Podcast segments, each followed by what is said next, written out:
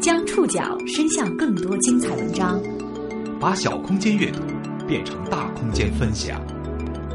报刊选读，报刊选。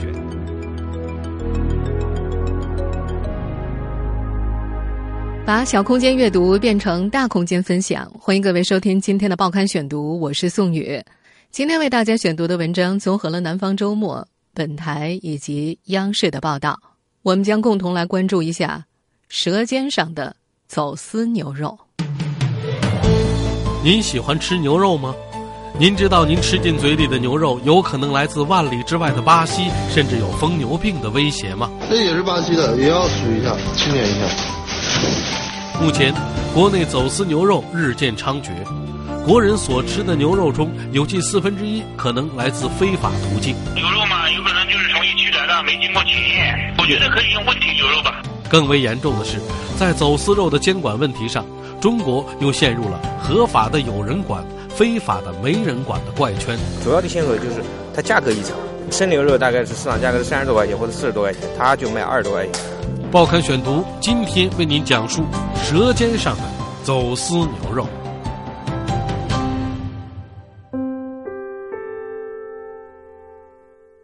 陈连华在切牛筋的时候，割伤了左手大拇指。鲜血滴洒在滞销的牛肉上。二零一四年十二月六号，这个五十五岁的牛肉摊主明显精神有些恍惚。几个月前，他的妻子徐发荣被公安带走，原因是涉嫌销售走私的巴西牛肉。和徐发荣一起被带走的还有二十多个人，他们大多来自江苏省连云港市灌云县。尽管不能够证明这批牛肉能够让人罹患疯牛病。但是，当地媒体来自巴西疫区的疯牛肉的惊悚标题，还是吸引了公众对走私牛肉的关注。从灌云的线索入手，一场关于走私牛肉的清查在江苏铺展开来。这也是巴西的，也要数一下，清点一下。十一月三十号，隐藏在徐州的巴西走私牛肉大经销商被警方端掉，查扣问题牛肉近三百吨。这个销售团伙的行销范围涉及江苏以及周边数省，仅连云港地区的销售额就超过了一亿元。省公安厅治安管理局民警胡胜，主要的线索就是它价格异常。你比如说那个的熟牛肉是正常市场价格是六十多块钱，他就卖大概三十块钱、四十块钱；然后生牛肉大概是市场价格是三十多块钱或者四十多块钱，他就卖二十多块钱。十二月三号，宿迁工商公安部门联手，一举捣毁了四个非法走私巴西牛肉的加工窝点。查获未经检疫的牛肉近三十吨，而咱们南京则成了被波及的另外一个城市。十二月八号下午，栖霞区姚化门天顿菜场，工商和食药监部门查扣了五百七十斤未经检验检疫的巴西牛肉。栖霞区食药监局工作人员表示，目前还不能够确定这些被查扣的牛肉就是疯牛病牛肉，只能说是未经检验检疫，有潜在的危害。牛肉嘛，有可能就是从疫区来的，没经过检验，嗯，所以说可能媒体就加了这个字在上面。我觉得可以用问题牛肉吧，这个疯牛肉这个称法不确切。人们并不清楚检查之前这家摊铺未经检疫的牛肉卖到了哪里。周围的这个餐馆呀、学校食堂啊、厂矿企业的食堂啊，加强一个排查。根据江苏省公安厅披露，从灌云开始，我省已经查处了超过三百吨的走私牛肉。在国际贸易当中，一个集装箱的载重是二十五吨，三百吨足以装满十二个集装箱，但这仅仅是九牛一毛。国家肉牛产业技术体系首席专家曹滨海说：“根据估算，二零一三年国内走私牛肉总量超过两百万吨。来自中国肉类协会等行业协会的专家也从不同渠道佐证了这一数字，两百万吨呐！”足以装满八万个集装箱，塞满十六艘重型的远洋轮船。考虑到二零一三年中国牛肉消费总量在九百万吨左右，也就是说，国人所吃的牛肉有近四分之一来自非法途径，这无疑增加了感染疫病和食源性疾病的风险。走私牛肉仅在江苏一地泛滥吗？答案是否定的。根据中国肉类协会的调查。从一线城市到五线城市，依托庞大的市场，走私贩们建立了盘丝错节的分销网络。报刊选读继续播出《舌尖上的走私牛肉》。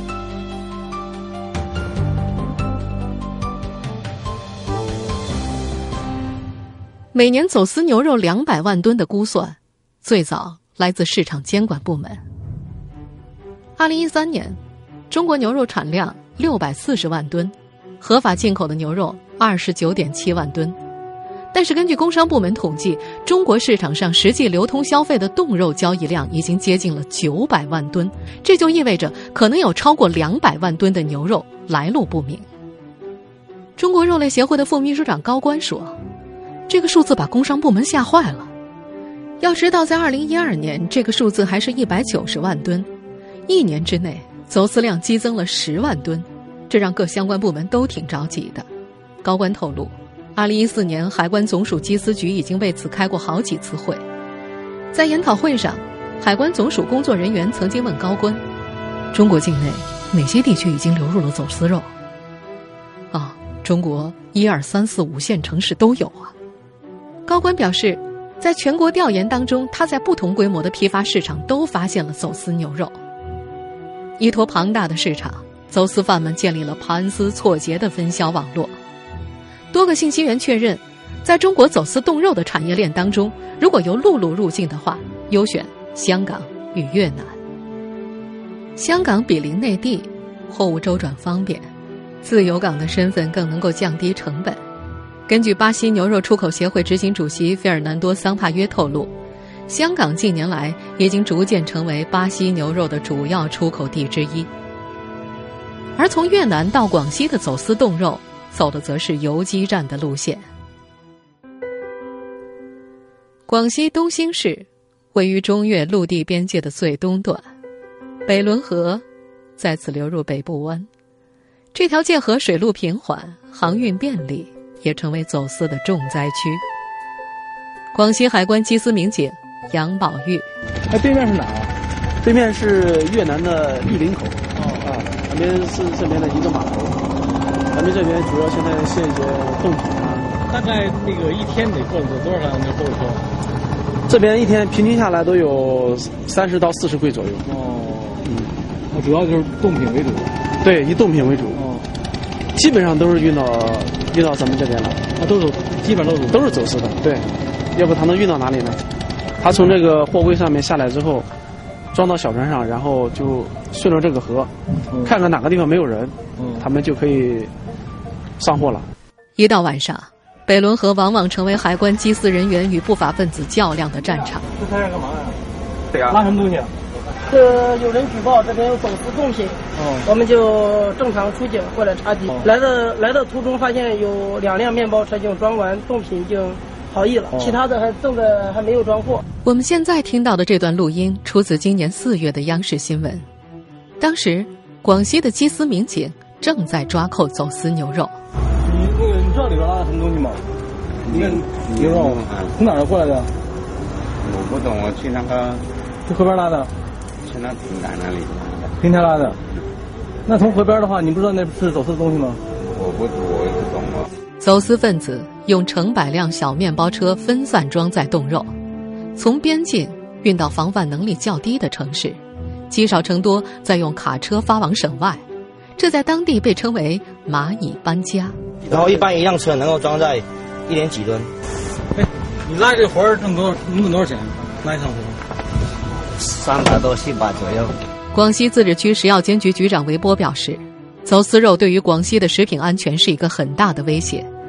走私最猖獗的地区是广西东兴和平定等边境地区，走私的肉类包括牛肉、鸡爪等等。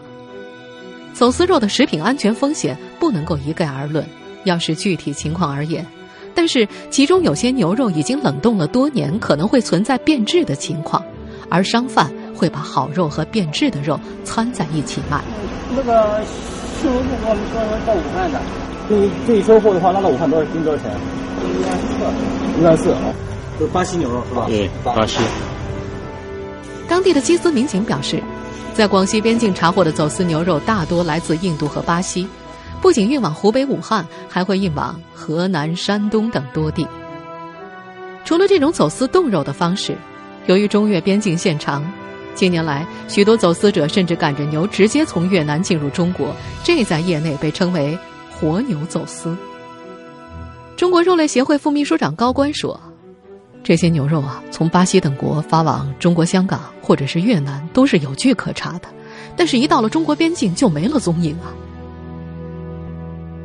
无论是活牛还是冻牛肉，进入中国大陆都有一个洗白的过程，洗白的方式有很多种。市场上的走私肉，有一部分是有所谓正规手续的，用来应付检查。”有些走私肉的经销商甚至能够提供动物检验检疫证明的复印件，用来证明肉类符合食品安全标准。但是这些证明通常写满英文，明显不是国产。另一条洗白的路径，则是直接将走私肉卖往加工厂，出厂之后，走私肉改头换面，标志、生产日期一应俱全。国家肉牛产业技术体系首席专家曹滨海说。这些操作都不困难。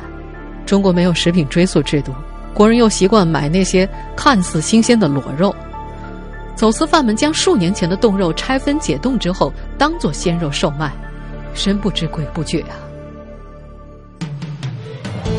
从南美洲到不知名的苏北县城，这些走私牛肉历经数万公里，波及大半个中国，几乎在产业链的最末端才被截住。人们不禁要问。从进口检疫、海关到流通餐饮等诸多食品监管环节，为什么连一块小小的走私牛肉都挡不住呢？报刊选读继续播出《舌尖上的走私牛肉》。二零一四年十二月六号早晨六点，灌云县最大的向阳路农贸市场就已经热闹非凡，唯独十二个卖牛肉的摊位，顾客寥寥。摊主们自发打印出“牛肉风波渐平息”的传单，但仍然无人问津。这样的情况已经持续了近一年。二零一三年年底，灌云县工商局接到群众举报，说向阳农贸市场有人卖假牛肉。灌云县食药监局的一位工作人员说：“举报的不是什么群众，而是卖正规牛肉的同行，看他们卖走私牛肉生意好，眼红。”通过那个相关部门的鉴定嘛，就确定他们的销售的牛肉就是那个从巴西那个走私过来的。在向阳路农贸市场乃至整个中国，走私牛肉意味着暴利。灌云当地牛肉每斤进价三十到四十块钱人民币，但是走私牛肉的进货价只在二十块钱上下。他们生意非常的红火，呃，大寨人基本的牛肉都被他们垄断了。暴利让其他摊贩眼红。老王的水果摊就在牛肉贩子徐发荣的对面。过去几年，他每天都在看牛肉摊主数钱。根据我们调查，他这个牛肉是从那个徐州市场购进的。根据警方调查，关云县的这批走私巴西牛肉从香港入关，最初的入境地点是广东，期间辗转上海、福建，从徐州行销江苏以及周边数省，仅连云港地区就卖出了一亿多元。江苏省公安厅发布的图片显示，这批牛肉来自巴西的一家老牌食品公司 Estrella。这家公司在巴西的信誉不错，却不在中国允许进口的企业名单中。中国对肉类进口管制严格，允许牛肉进口的国家只有乌拉圭、阿根廷、哥斯达黎加、澳大利亚、新西兰和加拿大等六国。二零一二年十二月，因为巴西一起疯牛病例。农业部和质检总局联合发出了关于防止巴西疯牛病传入我国的公告。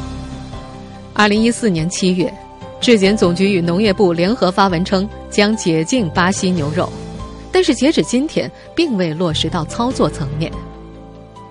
巴西牛肉出口协会执行主席费尔南多·桑帕约说：“巴西牛肉正准备接受中国政府提出的任何检验检疫的要求。”但是吊诡的是。恰恰是在近乎严苛的把关之下，滋生了明目张胆的走私。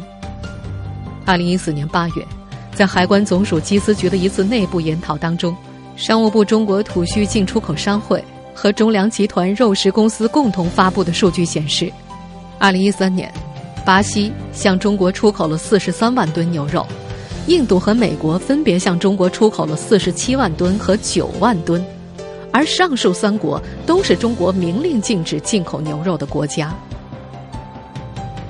经营南美牛肉贸易多年的刘平说：“哎，这种区域间政策和价格差异是中国牛肉走私泛滥的根源啊。更重要的是，这些走私牛肉一旦进入流通领域，就意味着脱离了海关与进口检验检疫的监管范围。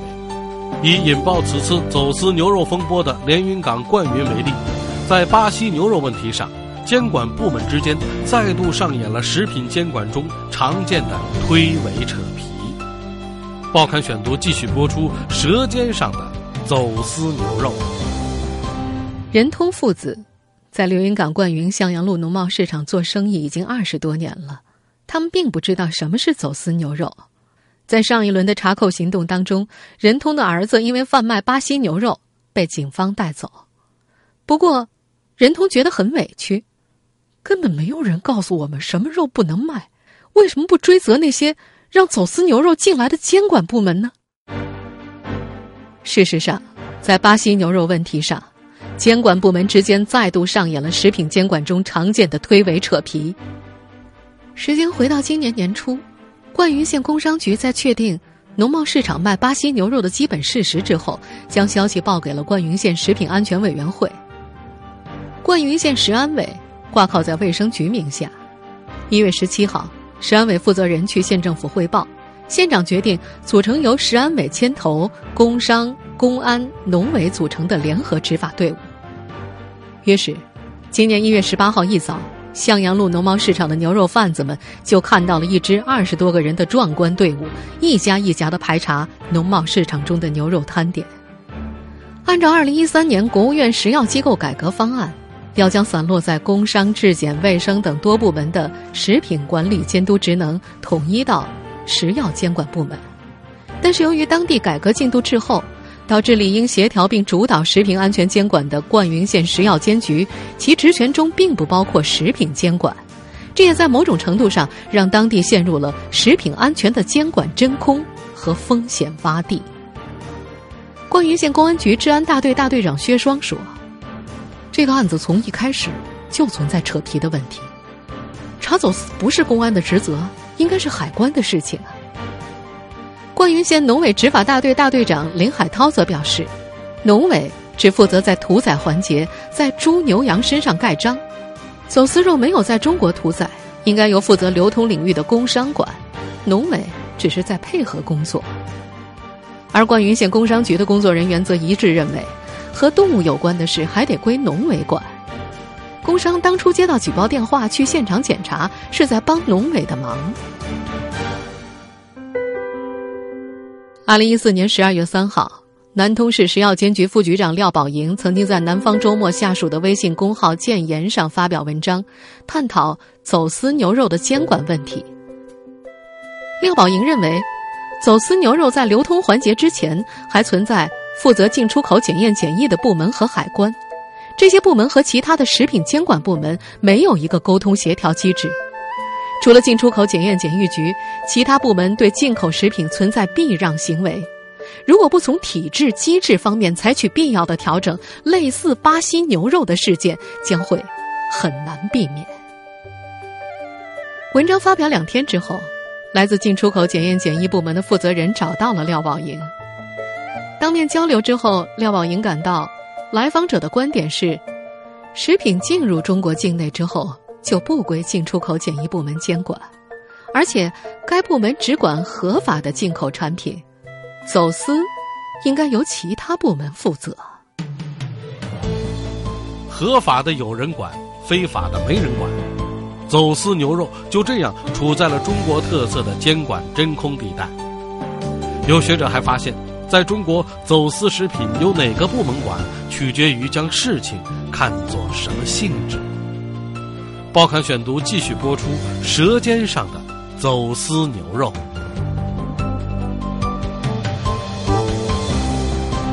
食品安全法的主要起草者、原全国人大常委会法工委行政法室主任李源说：“食药改革一旦涉及部门协调，肯定需要一个调整的过程。”部门间的沟通不畅，从立法上就可以看出端倪。李源回忆，《食品安全法》第六章进出口食品的内容，大部分来自国家质检总局的草案，专家组并没有做过多的修改。在近期《食品安全法》修订的过程当中，同样的事情再次上演。参与《食品安全法》修订的中央财经大学法学院教授高勤伟指出，针对进出口食品监管问题，除了食药监部门发来的相关文件，其他相关部门没有给出建议。国家行政学院副教授胡颖莲发现，在流通阶段，走私食品由哪个部门管，取决于将事情看作什么性质。如果将事情看作一个食品安全事件，就是由食安委和食药监负责；如果将它看成一个破坏市场经济秩序的事，那就是工商来管。而现实当中，走私肉的问题究竟该由谁来监管？大多是由地方政府自行协调解决。